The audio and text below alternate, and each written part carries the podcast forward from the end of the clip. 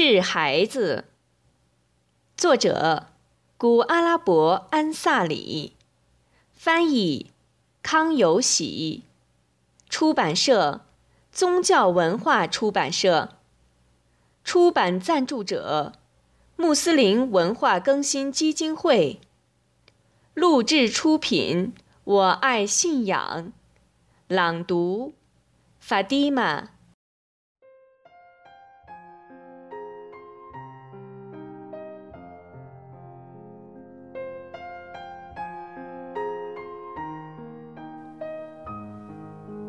致孩子，古阿拉伯安萨里。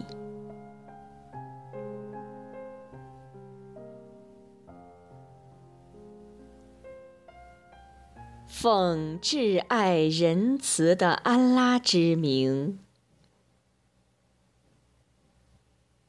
可爱的孩子。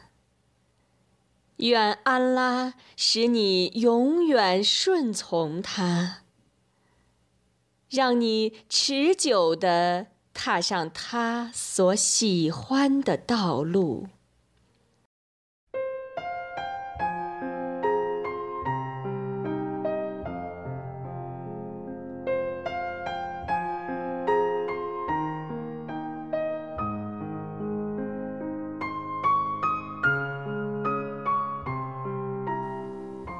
孩子啊，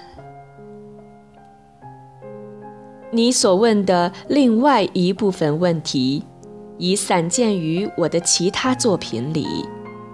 你可以在那些书中查阅，但是再写下来就没那个必要了。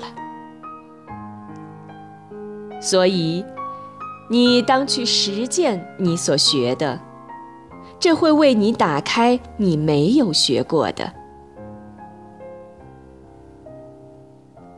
安拉的使者说：“实践自己所知道的人，安拉会因此赐予他所不知道的。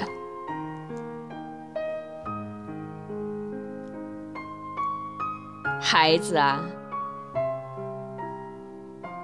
从今以后，请不要问我对你而言还没有解开的问题。”用心灵的语言所提的问题例外。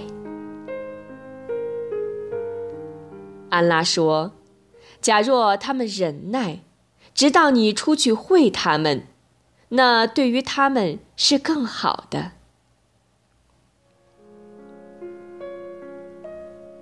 你当接受黑佐尔的忠告。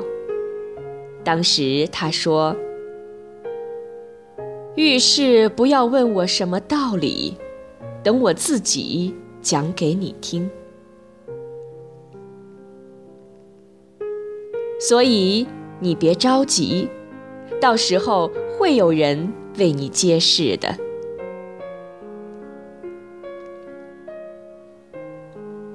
你再读一读以下这节经文，即。我将要昭示你们我的迹象，所以你们不必催促我。故此，在时候到来以前，请别问我。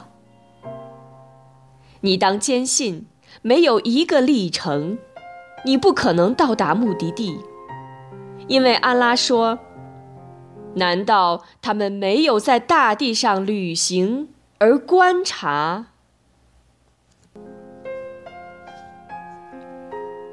孩子啊，以安拉发誓，假如你要旅行一番的话，在任何地方你都会发现各种各样的奇迹。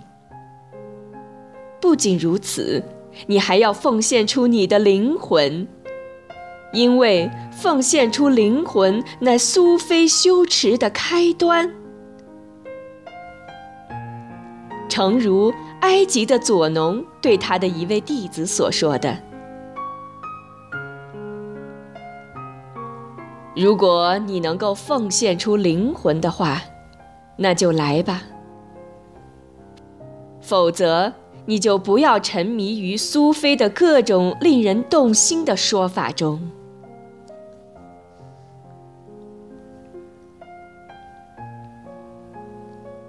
孩子啊，我要以八件事忠告你，请你接受下来。这样，你所学到的知识不至于在后世成为你的敌人。这八件事中的四件是必须要持守的，而另外的四件则必须放弃。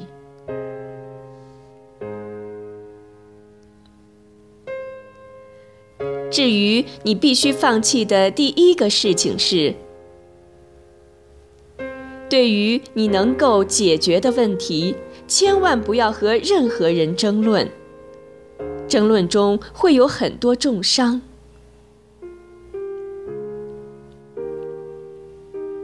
这样害处大于益处。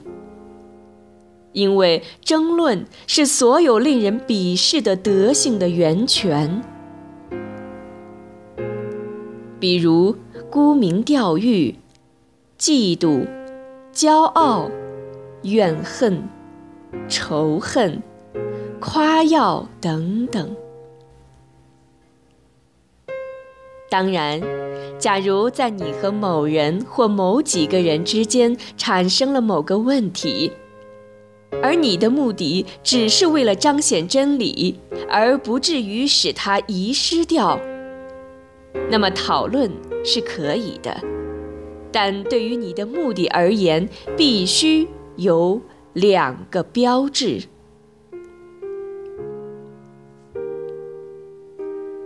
一，在真理通过你的口或对方的口揭示以前，千万不要先区分什么；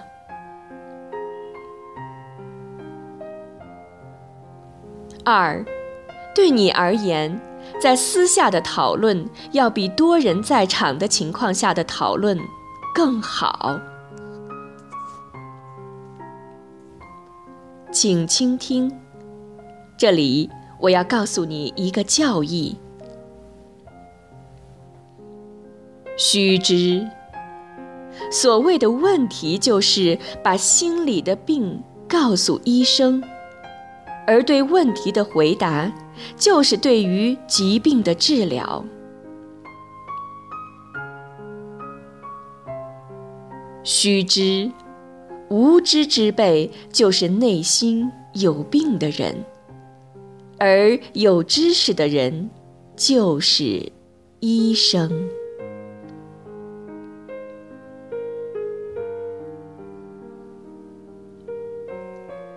有缺陷的知识分子不可能使得自己的治疗尽善尽美，而一个完美的知识分子尽管不可能治疗所有的病人，但是他可以治疗那些愿意接受治疗和调理的人。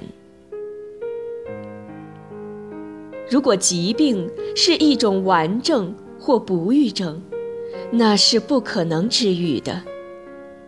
所以，一个聪明而又优秀的大夫会告诉病人说：“这种病无法治愈，所以你不要为治疗这种病而奔波，因为这是在浪费时间。”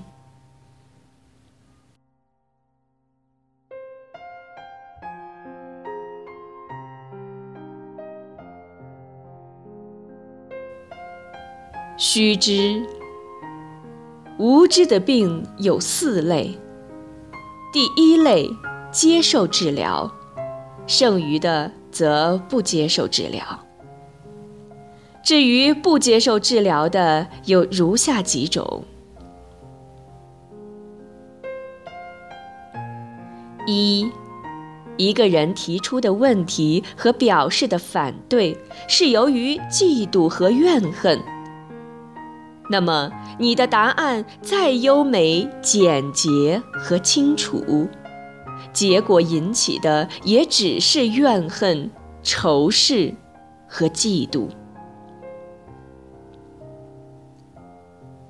方法就是不要急着回答问题。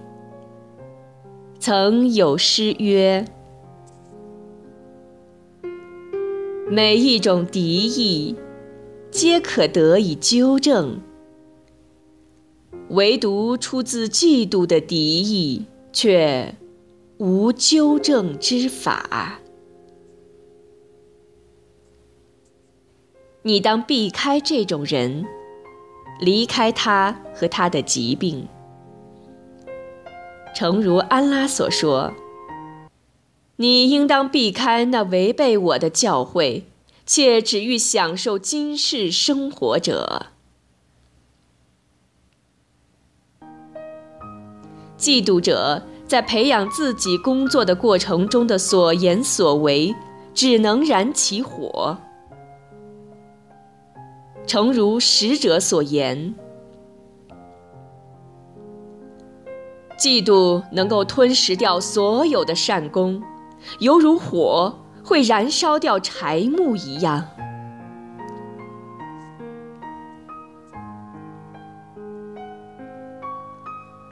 二，它的原因是由于愚蠢所致，同时他也不会接受治疗。诚如阿伊撒耶稣使者所说：“确实，我有能力复活死者，我却没有能力治疗傻瓜。”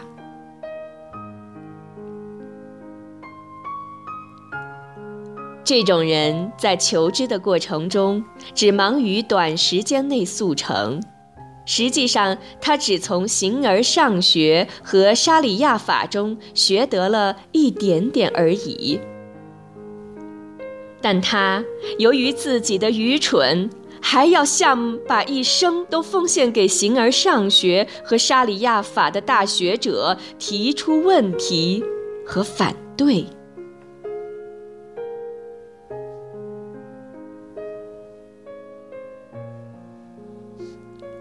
实际上，这个傻瓜不知道。他还认为，对自己构成的问题，对于大学者也是一样的。如果他连自己的问题很愚蠢这个也不知道的话，那么你就不该急着给予他答案。三，作为一个求道者。只要自己对于大学者的任何话还没有理解，就应该归结于自己的理解有问题。尽管自己的问题是为了获得教益，但是因为无知，自己还是没有得到助真实，所以忙于获得答案也是不应该的。犹如使者所说。我们使者们奉命指向人们说他们的理智所能及的。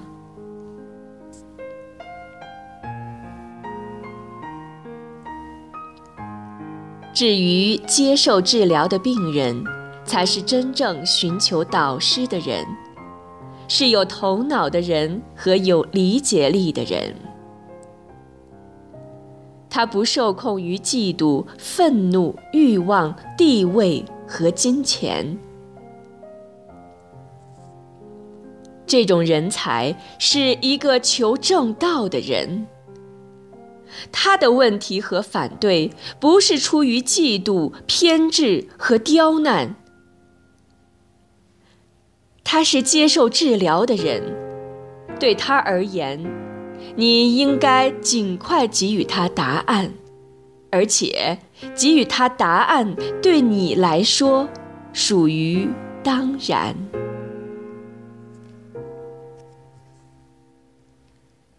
你必须放弃的第二个事情是，作为一个劝诫者和提醒者，要警惕这样的行为。即劝告他人，而自己还没有接受此劝告，要防备这样的忠告，即不要用连自己都没有取得任何益处的忠言，去忠告别人，因为这种毒害太深太大了。除非你自己首先去做你所说的，而后再去以此劝告他人。你要好好参悟参悟某人对尔伊萨耶稣使者所提出的告诫。马勒眼之子啊，你应先劝告自己。当你自己接受了劝告，再去劝告人们，否则你会在你的主面前羞愧的。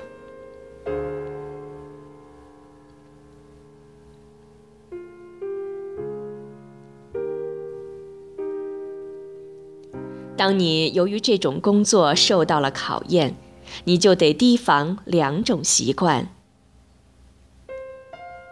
你要提防的第一个习惯是，在说话中不要堆砌大量的名言、警句、词赋和诗歌，因为安拉非常恼怒那些堆砌词藻的人。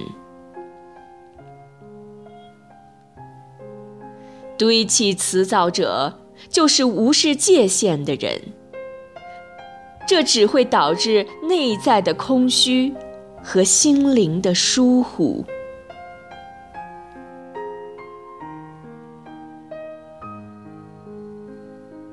记想的意义就是，作为仆人，必须时时刻刻记着火域。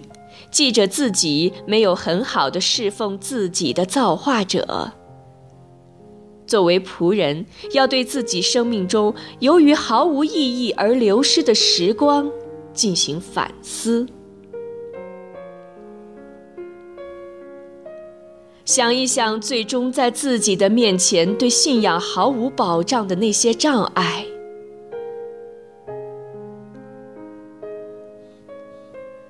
在取命天使拿取自己的生命时，自己的情状如何？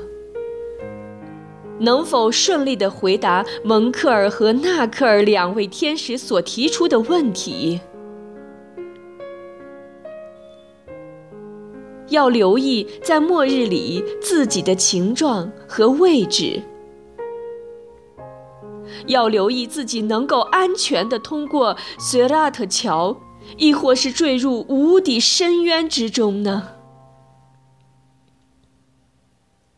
作为仆人，在心里要反复的记起这些事，这样才能使得静止不动的心惊慌起来。这些火焰的沸腾，以及对于这些苦难的哀嚎，就是迹象。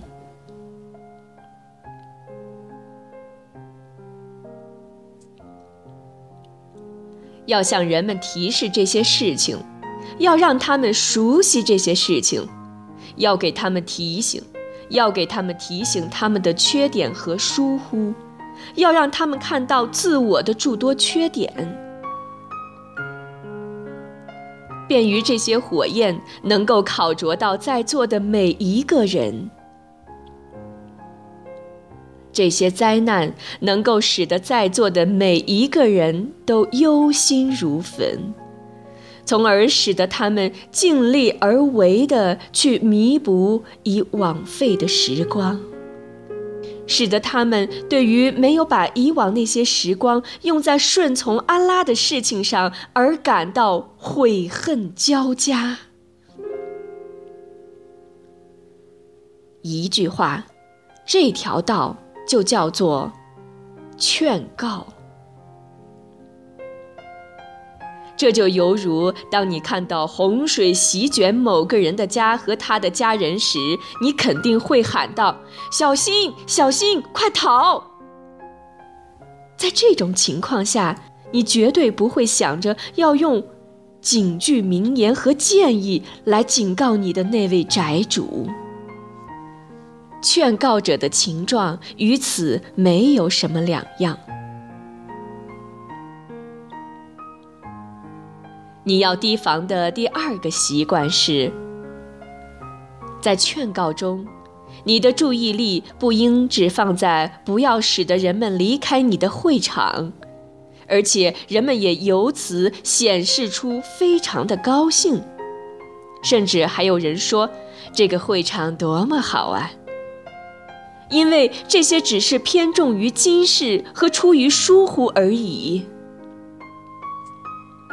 所以你的注意力和精力应该放在把人们从面向今世召唤到面向后世，从违抗安拉召唤到顺从安拉，从贪图召唤到修行。从吝啬召唤到慷慨，从欺骗召唤到敬畏，从怀疑召唤到坚信，从失慎召唤到清醒，从欺骗召唤到前进。你要使得他们喜爱后世而反感今世。要教他们各种功修和修道的知识，不要以安拉的慷慨仁慈迷惑他们，因为偏离沙利亚的道路，忙于安拉不喜悦的各种邪恶品德，会战胜他们的天性。故此，你当把恐惧投进他们的内心。令他们害怕和使得他们当心他们将要迎向的恐惧，这样或许他们的德性有所改变，他们的外在行为有所变化。如此以来，他们才会热爱顺从安拉和远离违抗安拉的事情。这就是劝告和忠言的方式。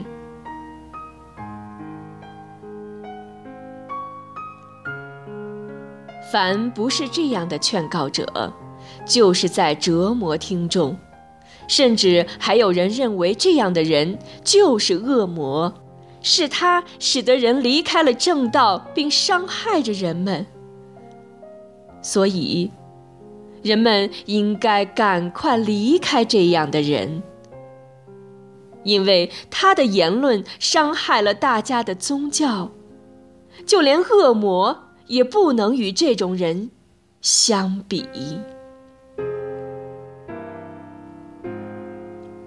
对于有能力者而言。让这种人离开穆斯林的讲坛和阻止他散播害人的东西是自己的当然之职，因为这样做也属于令人干好、指人作恶的范围。你必须放弃的第三个事情就是，不要与统治者们和苏丹们混在一起。也不要去看他们，因为看望他们和他们坐在一起，以及与他们掺和在一起，是一种巨大的瘟疫。假如你已经因此而受到了考验，那你千万不要去为他们唱赞歌，因为安拉对此特别恼怒。当那些坏人和不义者受到赞扬的话，凡是为这种人祈祷长寿者，就是愿意在地球上有人来违抗安拉。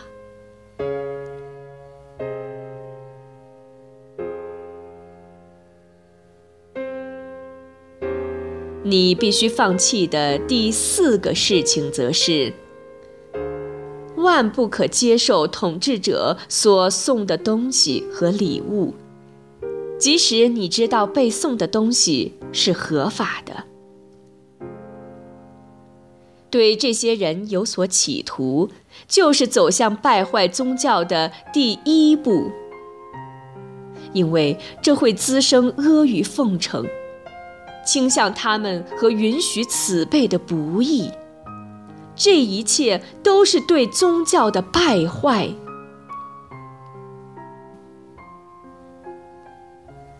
最底的伤害就是当你接受了他们的赏赐从他们的现实中取得了益处那么你就会喜欢他们。凡是喜欢一个人当然就愿意此人长寿。在喜欢一个不义者的长寿中含有向安拉的众仆行亏的意愿，含有破坏世界的意愿。没有什么东西比这更伤害宗教了。结局是什么？小心啊！当远离恶魔的诱惑。或某些人对你的引诱，他们说最好的也是最应该的，就是你从他们那儿把钱拿来，而后你再把那些钱花费在平民们身上，这样要强于权贵把钱拿去费用在坏事和违抗主的事项上。被诅咒者就用这种引诱绞断了多少人的脖子啊！这种危害实在太大太深。关于如此大而深的危害，请你参阅宗教学科的复兴和我的其他几部书。